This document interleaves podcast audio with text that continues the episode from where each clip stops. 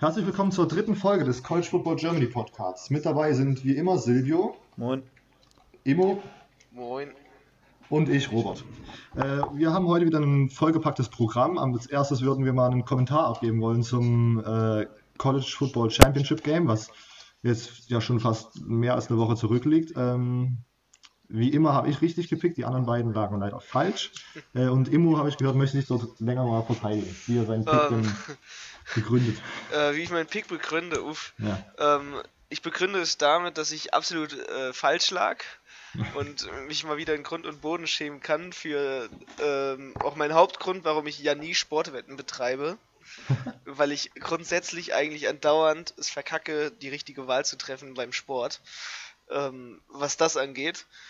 Ähm, und ich weiß nicht, was, was los war. Also ich habe, nachdem das Ergebnis draußen war, frustriert den Fernseher ausgemacht und mir gedacht, uff, da kann ich mir jetzt demnächst was anhören, dass ich absolut äh, falsch gesagt habe. Mensch, Bama gewinnt, gewinnt mit zwei Punkten, da bin ich mir ganz sicher. Egal wie es ist, Trevor Lawrence ist zwar super gut, aber ich glaube am Ende macht es Bama.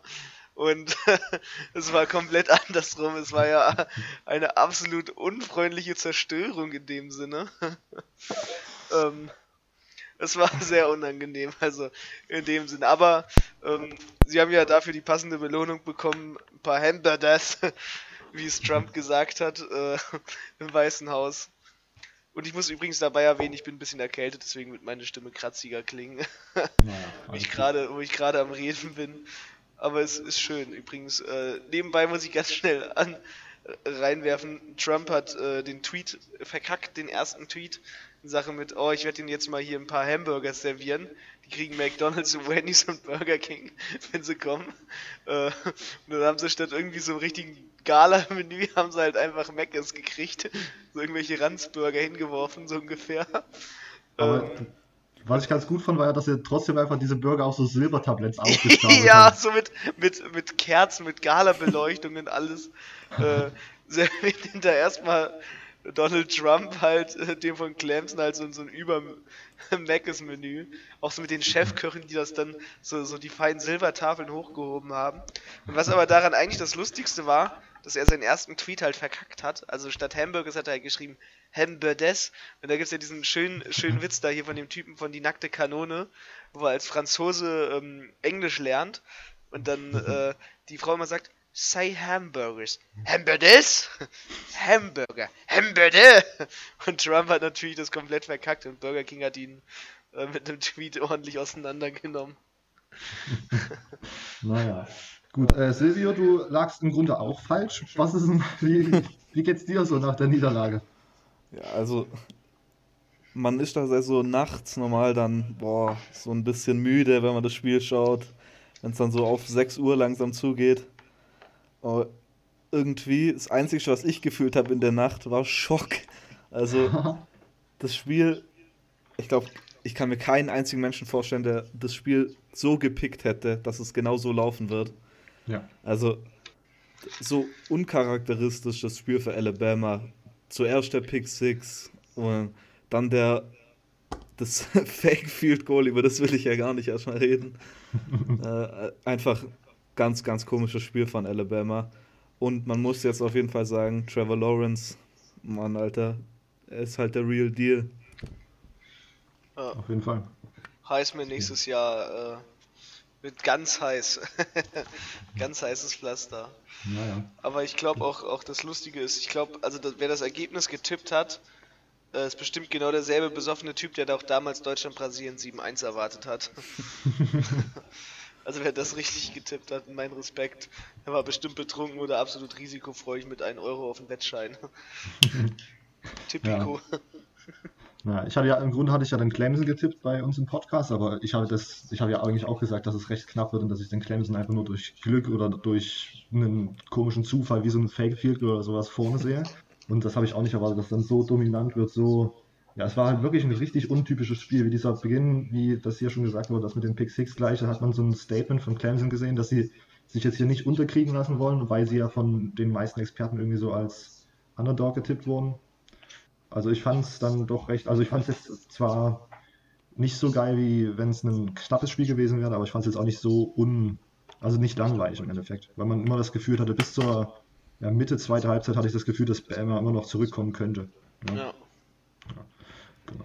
Gut, so. Das war so unsere Meinung zum Championship Game. Und jetzt, äh, wir nehmen am 16. Januar auf. Da kamen heute diverse Neuigkeiten raus, auf die wir auch gleich als erstes eingehen würden wollen. Und zwar verschiedene Transfers. Als erstes ähm, heute früh Tate Martell, äh, Quarterback von den Ohio State Buckeyes, Five-Star Recruit aus der Class of 2017, hat dann heute früh bekannt gegeben, dass er nach Miami wechseln wird. Wie sieht, wie sieht deine Meinung aus da, Silvio? Ähm, ja, Tate Martell zu Miami. Also überhaupt, dass der jetzt überhaupt einen Transfer macht, finde ich schon sehr komisch. Vor allem mhm. nach diesem provokanten Tweet, den er damals an Justin Fields rausgesendet hat, mit seinem äh, Don't äh, Swing and Miss, oder ich weiß gar nicht mehr, wie er ging. Vielleicht weiß es einer mhm. von euch. Don't, don't, don't swing and miss uh, if you don't hit, especially not the second time. Ja, irgendwie, irgendwie so, ja. ja. Ähm, dann war ich auf jeden Fall sehr überrascht, als auf einmal die Nachricht kam, dass er ins Transferportal geht und dass er dann Miami nimmt. Er war ja diese Woche noch bei West Virginia zu Gast und da hätte ich mir auch gut, sehr, sehr gut vorstellen können, mhm. dass er jetzt zu Miami geht. Überrascht mich, muss ich ehrlich sagen, weil ich einfach dachte, dass Miami einen anderen Transfer Quarterback bekommt und also nur um das vorher wegzugreifen, da kommen wir jetzt ja gleich auch hin mit Jalen Hurts. Und deshalb war ich überrascht, dass er Miami pickt, vor allem weil Jalen Hurts halt noch nicht bekannt gegeben hat, wohin er geht. Und die Chance, dass Jalen Hurts zu Miami ging oder gegangen wäre, war halt ziemlich hoch. Für das fand ich halt, war überraschend, beziehungsweise halt ein sehr riskanter Move. Okay. Und du immer willst noch irgendwas dazu sagen? Ähm, ja, gestern hätte uns das den Podcast natürlich zerschossen, ne? Wir wollten ja, wir wollten ja gestern aufnehmen. Äh, eine Menge Breaking News sind heute eigentlich reingekommen. Ähm, ja, ich weiß nicht. Also ich finde, ich glaube, ich glaube, der entscheidende Faktor war, dass quasi Baba Bolden schon nach, nach Miami gegangen ist.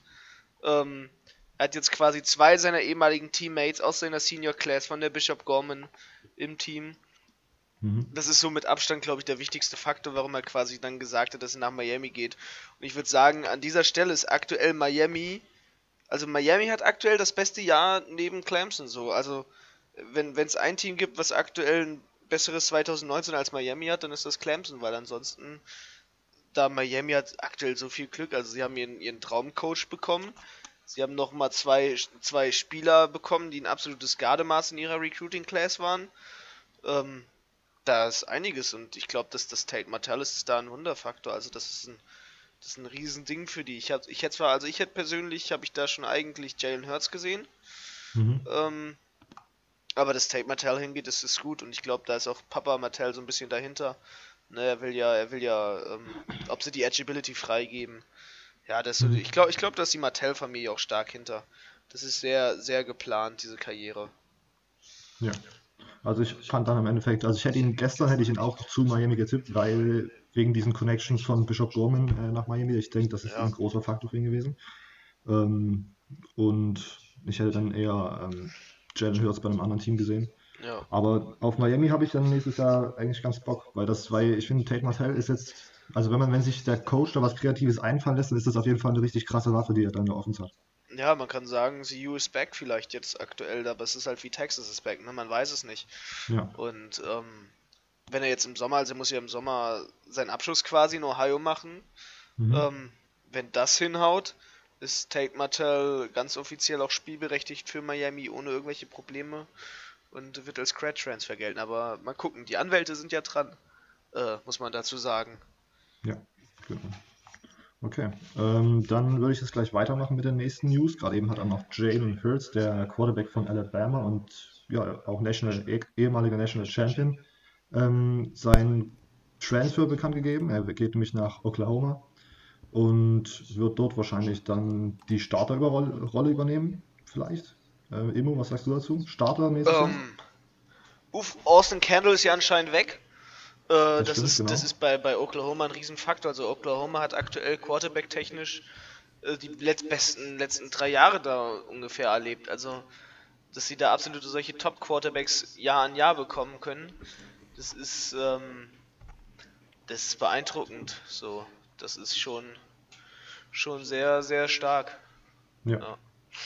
Und äh, Jalen Hurts wird doch auch stärker, also ist wahrscheinlich stärker einzuschätzen als der, ähm, äh, der, der, so äh, Freshman, ja, der, der jetzt der Incoming Freshman so halt, ne? Sie ja. haben ja den einzigen quasi Five-Star der, der Class bekommen, der diesjährigen Class. Mhm. Ähm, und jetzt nochmal Jalen Hurts zu bekommen, ich glaube, das ist gut, auch für den Quarterback, der jetzt kommt. Also ich finde es ich find's nie wirklich gut, wenn ein Freshman spielt, weil ich finde, da, da ist immer sehr viel Erfahrung, die ein Spieler lernen kann. Ja. Äh, immer wenn nochmal ein erfahrener Quarterback vor ihm ist. Ähm, ich glaube, das wird den Quarterback von, von, also den Incoming Quarterback von Oklahoma sehr gut tun. Ja. Ähm, ob das halt wirklich so passiert, ist halt natürlich eine andere Frage, aber an sich glaube ich, ist das für den, für den prima. Ja. Wie siehst du die, wie siehst du die Quarterback-Situation äh, in Oklahoma, Silvio? Also ich finde, sie hätten eigentlich fast keinen besseren Quarterback als Ersatz für Kyler Murray jetzt bekommen können. Vor mhm. allem mit dem Abgang von Austin Kendall, der ziemlich sicher bevorsteht. Weil rein theoretisch wäre, wenn Jalen Hurts nicht gekommen wäre, der einzigste ähm, logische Weg, dass sie Spencer Rattler Day One reinhauen und da finde ich auf jeden Fall, dass sie jetzt mit Jalen Hurts da doch schon fast einen Jackpot gezogen haben als Credit Transfer. Ja. Finde ich auf jeden Fall sehr gut, vor allem mit ähm, ist ja auch ein Quarterback, der viel läuft und passt dadurch auch, finde ich, in die Big 12 Offense, beziehungsweise halt in die Offense von Oklahoma.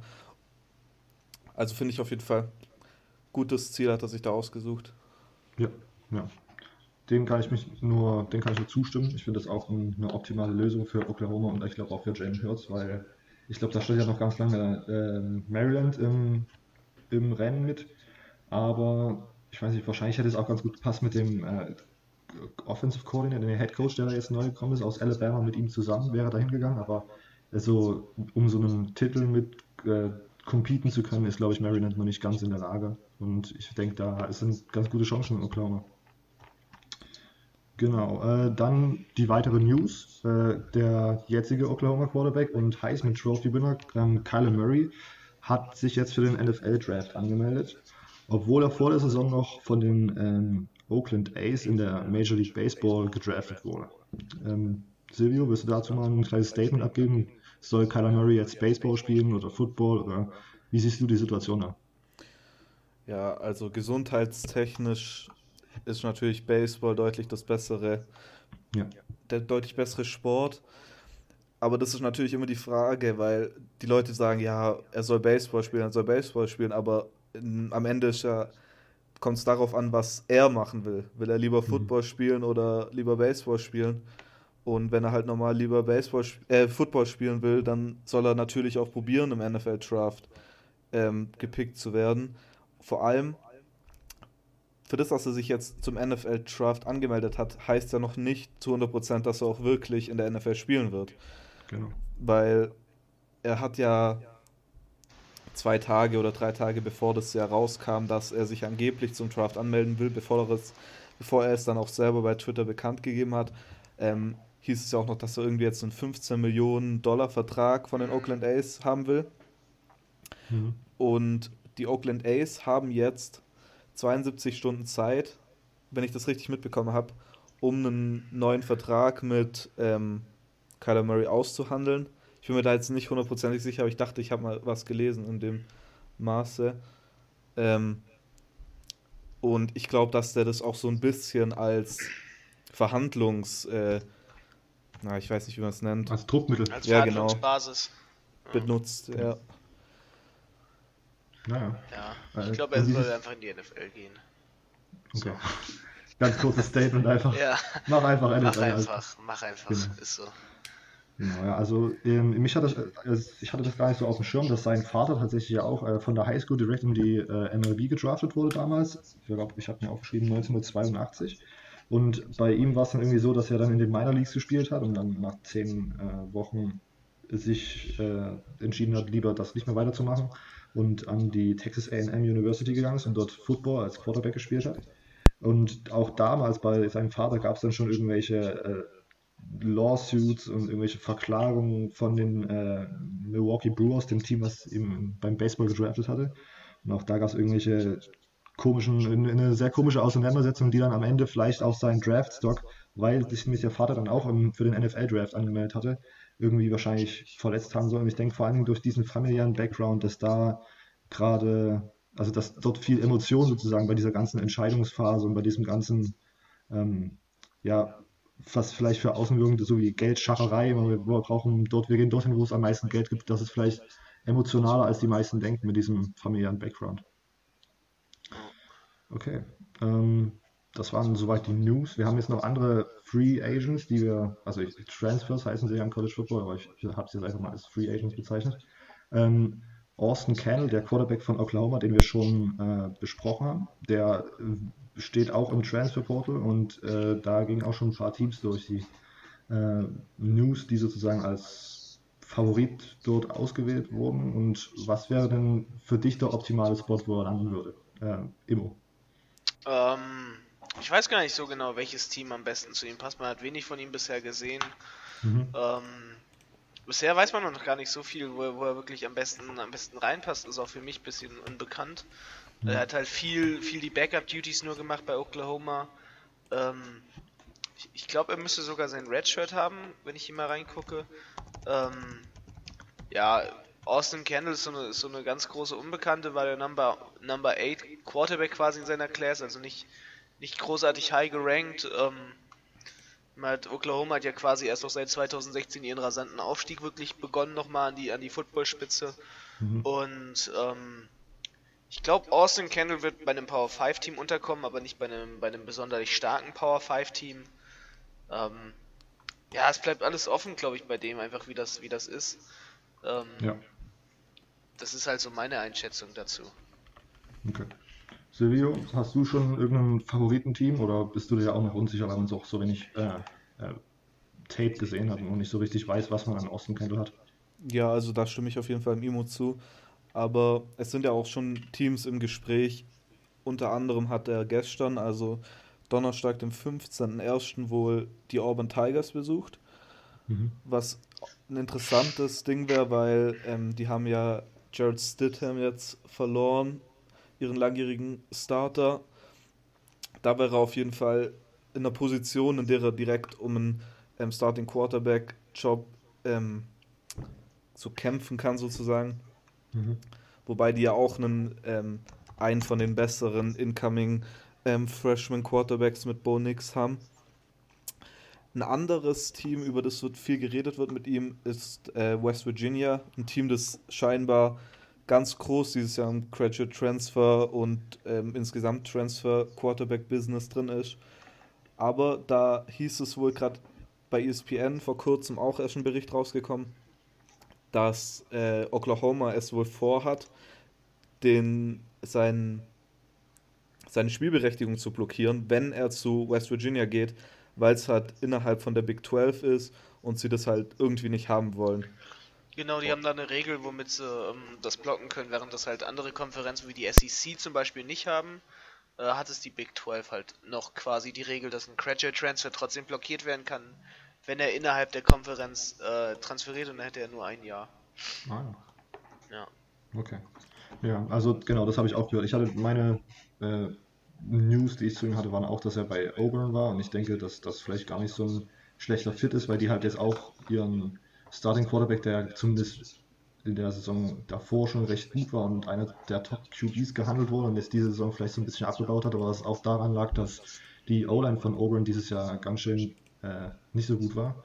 Äh, ich denke, das könnte ein ganz guter Spot sein, aber ich weiß, ich habe halt auch noch kaum was von ihm gesehen, weil das halt jetzt er war, glaube ich, war er schon bei Baker Mayfield da? War da schon der Backup?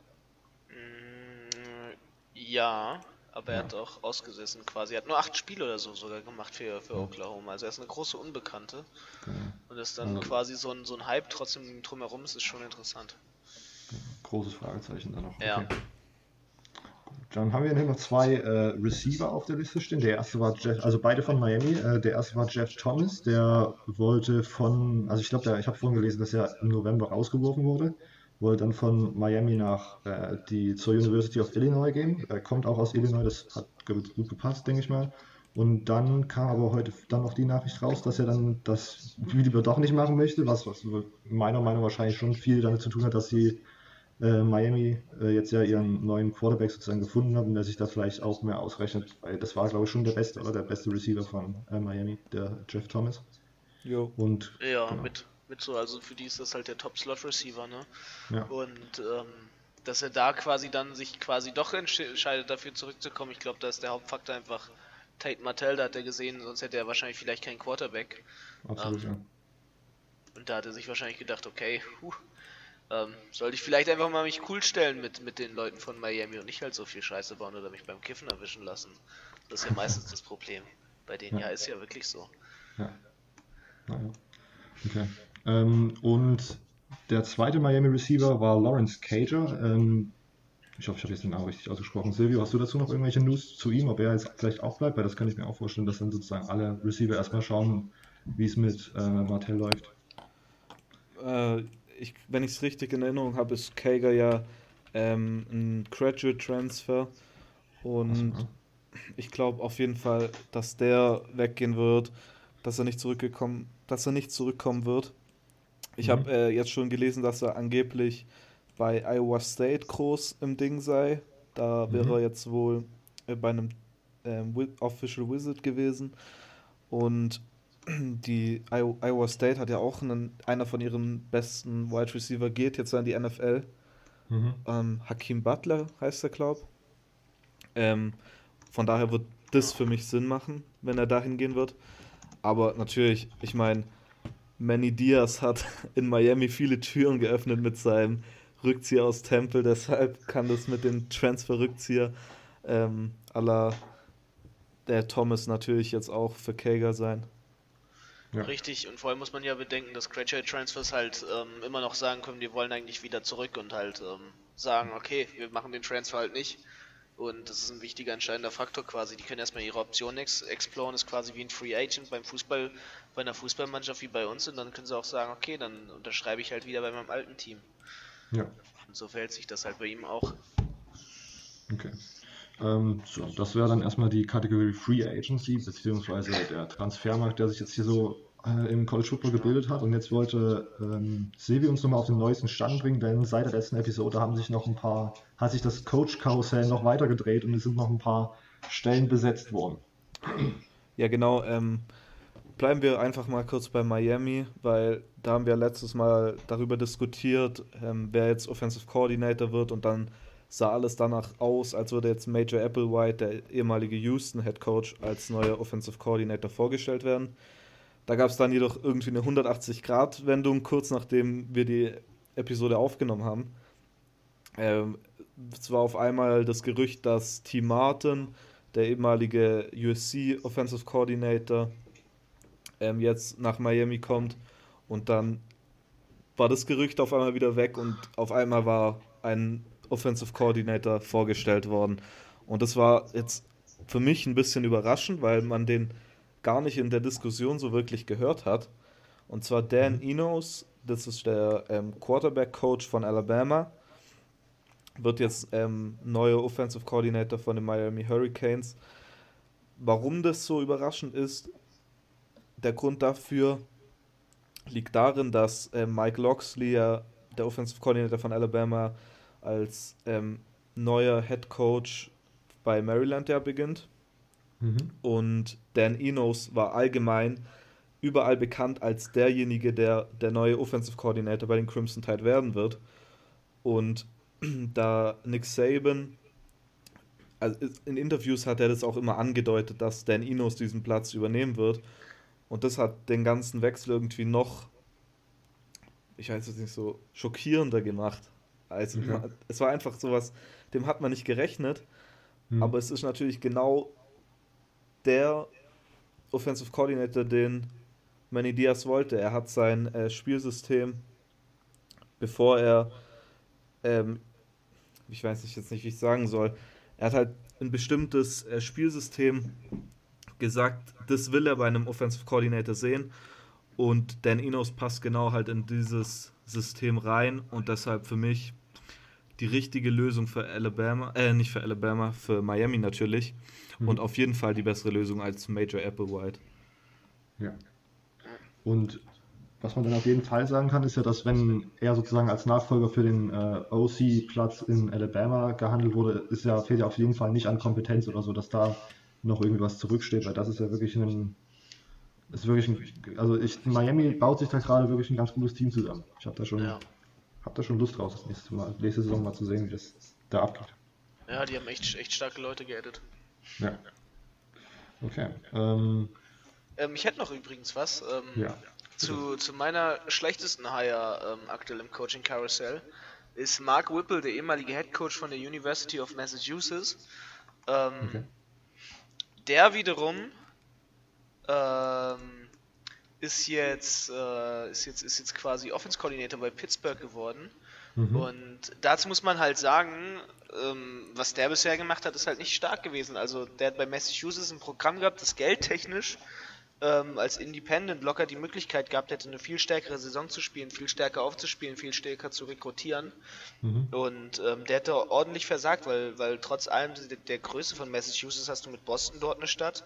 Du hast ähm, vor allem die ganze Ansammlung an, an reichen Privatschulen, die man so, also die im, im Highschool-Recruiting wirklich dominant sind, ähm, die dominant rekrutiert werden, hat er echt liegen gelassen und quasi dort stark versagt, die, die aktiv zu rekrutieren.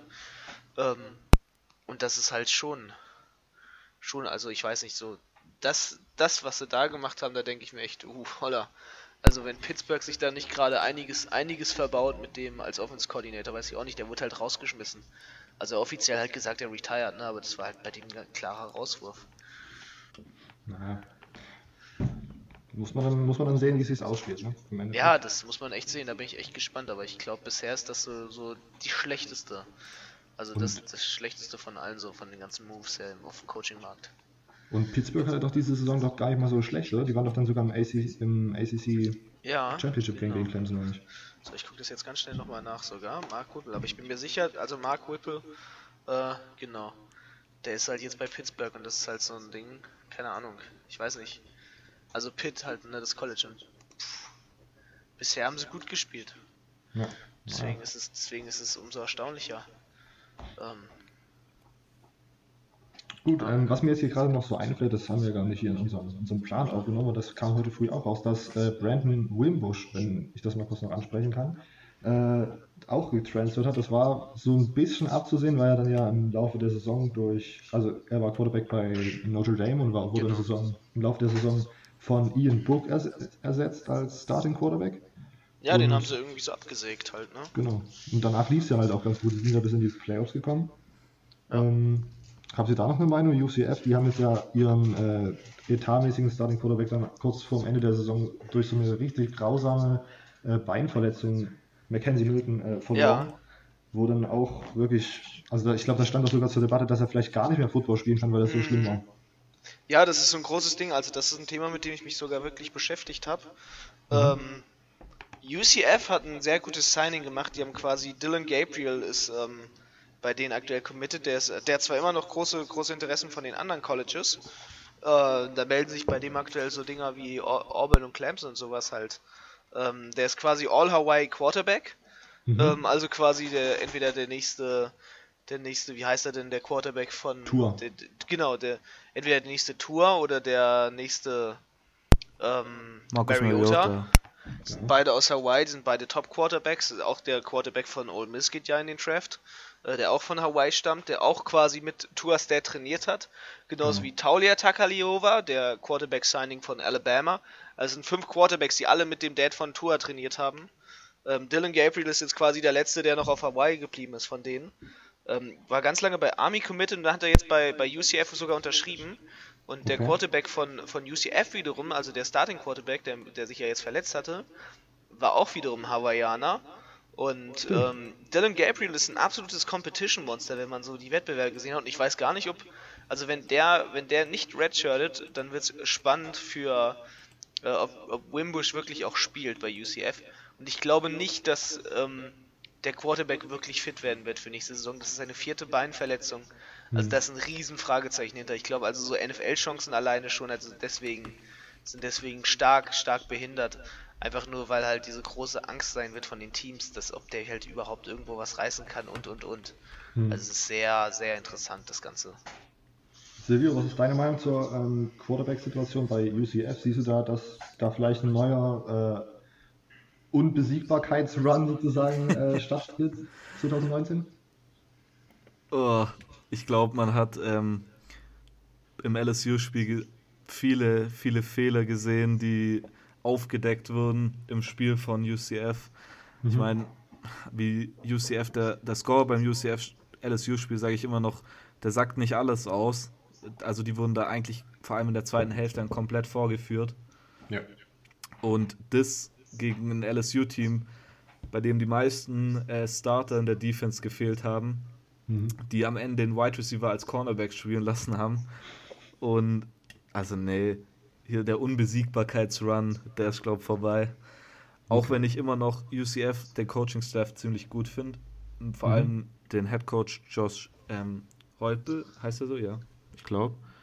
Ja. Und äh, Defensive Coordinator haben sie auch einen guten. Also Coaching-Staff ist gut, aber ich glaube nicht, dass man diesen Hype vor allem um diese Unbesiegbarkeit ähm, hochhalten kann, weil ja, also ich glaube nicht, dass das jetzt hier, dass sie jetzt deswegen eine neue ähm, Undefeated Season nach Jahre hintereinander äh, starten. Vor allem, weil Wimbush eigentlich auch nicht so stark ist. Ich glaube, ja, natürlich, er war Starter bei Notre Dame, aber da gibt es dieses klassische Mini-Video, wo er im Practice diesen Pass zum Running Back spielt und den Running Back auf 5 Yards oder so um 10 Yards verfehlt. Also ich finde, der wird ein bisschen lieb, überschätzt, ja. vor allem jetzt während so Transfer, also wenn so ein Transfer-Quarterback immer kommt, ich finde, dann werden die immer ein bisschen mehr aufgehypt und besser gemacht, als sie es wirklich sind. Mhm. Und deshalb muss man da erstmal absehen. Vor allem, ich weiß nicht, ob er überhaupt äh, den Starting-Job überhaupt gewinnt mit gegen Mac, weil ich meine, Mac hatte nicht viel Spielzeit und für das hat er eigentlich sogar ganz solide gespielt, finde ich. Vor allem dann später, im späteren Teil vom Memphis-Spiel. Mhm, das stimmt, das war 2000 war echt gut. Ja. Okay. Ähm, gut, damit wären wir jetzt also auch durch. Coaches, hat noch jemand eine Anmerkung? Ist jemand noch was eingefallen, was äh, interessantes wäre, was mitzuteilen? Oder um, ähm, Temple wechselt gerade seinen ganzen Staff, aber das ist ein Group of Five ist das nicht so riesig interessant. Ich Ansonsten, äh, unsere beiden deutschen Coaches am College bei, bei El Paso, bisher sind sie beide noch da, also scheint es auch wohl in die nächste Saison für die beiden zu gehen. Ah ja. Ah, ja. Aber El ähm, ich hätte noch halt kurz was. Da. Ja? Ähm, kurz so im Durchlauf es gab noch zwei relativ große Koordinatorwechsel. Und zwar ähm, Craig Madison, der Linebacker-Coach von Michigan, wird mhm. jetzt ähm, Co-Defensive Coordinator bei Ohio State zusammen oh, mit ja, ähm, Jeff Heffley, dem Secondary Coach von den ähm, San Francisco 49ers. Finde ich eine interessante Lösung, vor allem innerhalb der Rivalität zwischen Michigan und Ohio State zu wechseln, ist natürlich riskant, würde ich mal sagen. Imos Meinung wäre da als Michigan-Fan also vielleicht gefragt. Ähm, uff. Also ich habe ja, ich habe ja die Ehre gehabt, den jetzigen DC von, von Michigan schon kennenzulernen, also den D-Line-Coach von, also den ehemaligen, also den jetzigen DC von Ohio State, der ehemalige D-Line-Coach von Michigan. Und ähm, es war ja so quasi gesagt worden im Internet, dass er quasi ähm, dort mit seinem, also bei Michigan mit seinem Retirement gedroht hat. Der Typ ist ja auch schon jetzt echt, also wenn du ihn siehst, denkst du, Opa. Ähm, und äh, dass da halt dann dann das so weit gewesen ist, dass der halt dann doch zu Ohio State wechselt. Ähm, das ist schon crazy, vor allem das ist so eine Rivalität.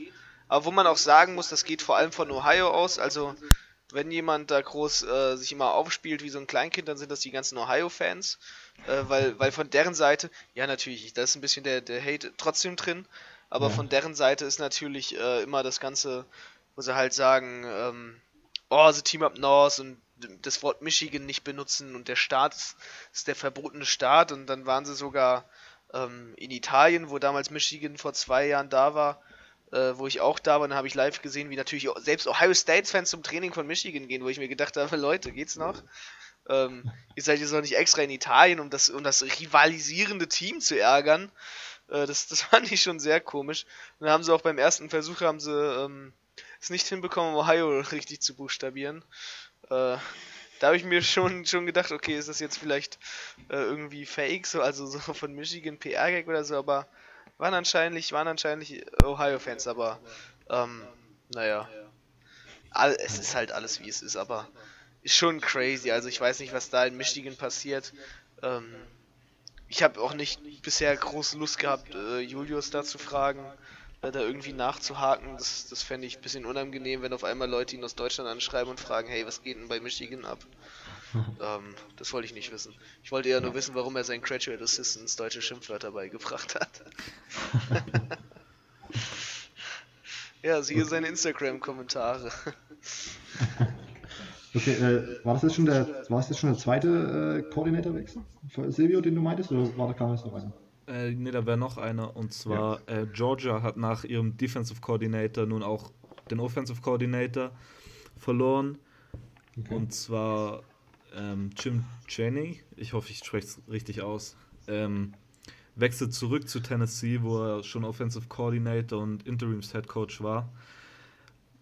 Aber die Georgia-Fans sind nicht wirklich enttäuscht über den Abgang, da, weil Jenny war schon immer so ein bisschen in der Kritik, vor allem man hat ihn immer so als ein bisschen für den Verlust im, vom National Championship Game vor, vor einem Jahr oder ja, vor einem Ja. Jahr, halt 2018, ähm, so ein bisschen ihm die Schuld zugeschoben. Mhm. Und natürlich auch nach dem Texas-Spiel, weil da hat die Offense ja auch wieder komplett nicht funktioniert. Ähm, deshalb sind da die Georgia-Fans, glaube ich, so ein bisschen froh. Und Ersatz wird jetzt James Cooley, der war davor Co-Offensive Coordinator. Also bleibt man in-house, um den Ersatz zu finden. Na gut, ähm, somit wären wir jetzt erstmal mit den ja, ganz speziell College-Football-spezifischen Themen durch. Und naja, wenn ihr jetzt schon die ersten beiden Episoden gehört habt, dann kennt ihr es ja von uns. Wir sitzen ganz nah an der, an der heißen Quelle und können euch deswegen exklusive Neuigkeiten von den europäischen, be- insbesondere deutschen Spielern, äh, College-Football-Spielern liefern. Denn Immo ist da wieder involviert und hat etwas zu teilen, ein paar Neuigkeiten. Let's Ja, und zwar als allererstes, während wir aufgenommen haben, ist die nächste Georgia Tech Offer eingeflogen.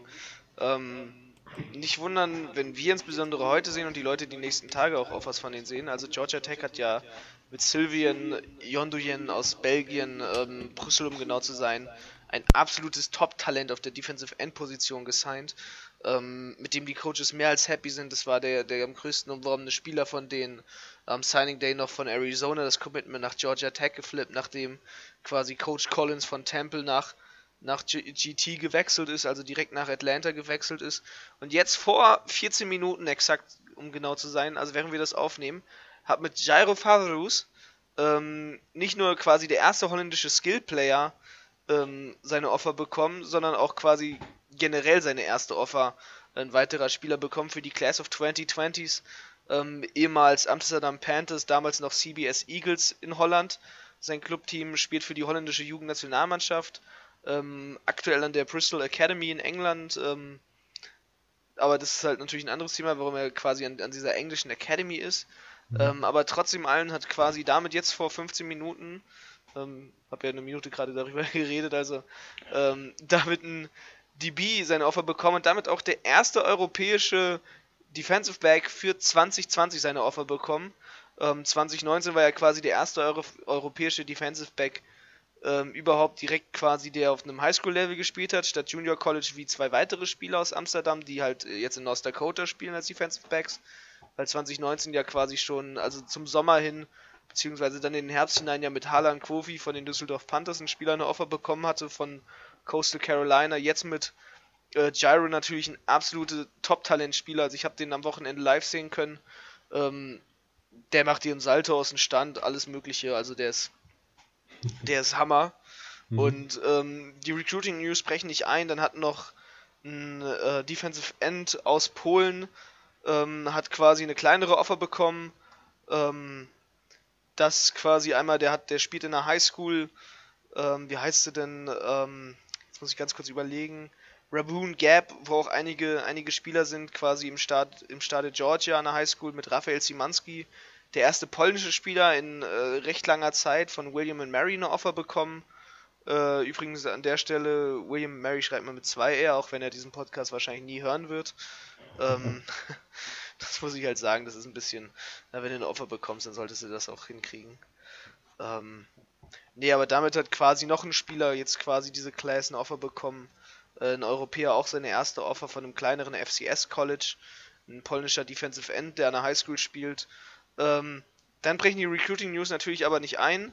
Ähm, denn Georgia Tech offert nicht umsonst einen Haufen Europäer gerade äh, die ganzen Dinger.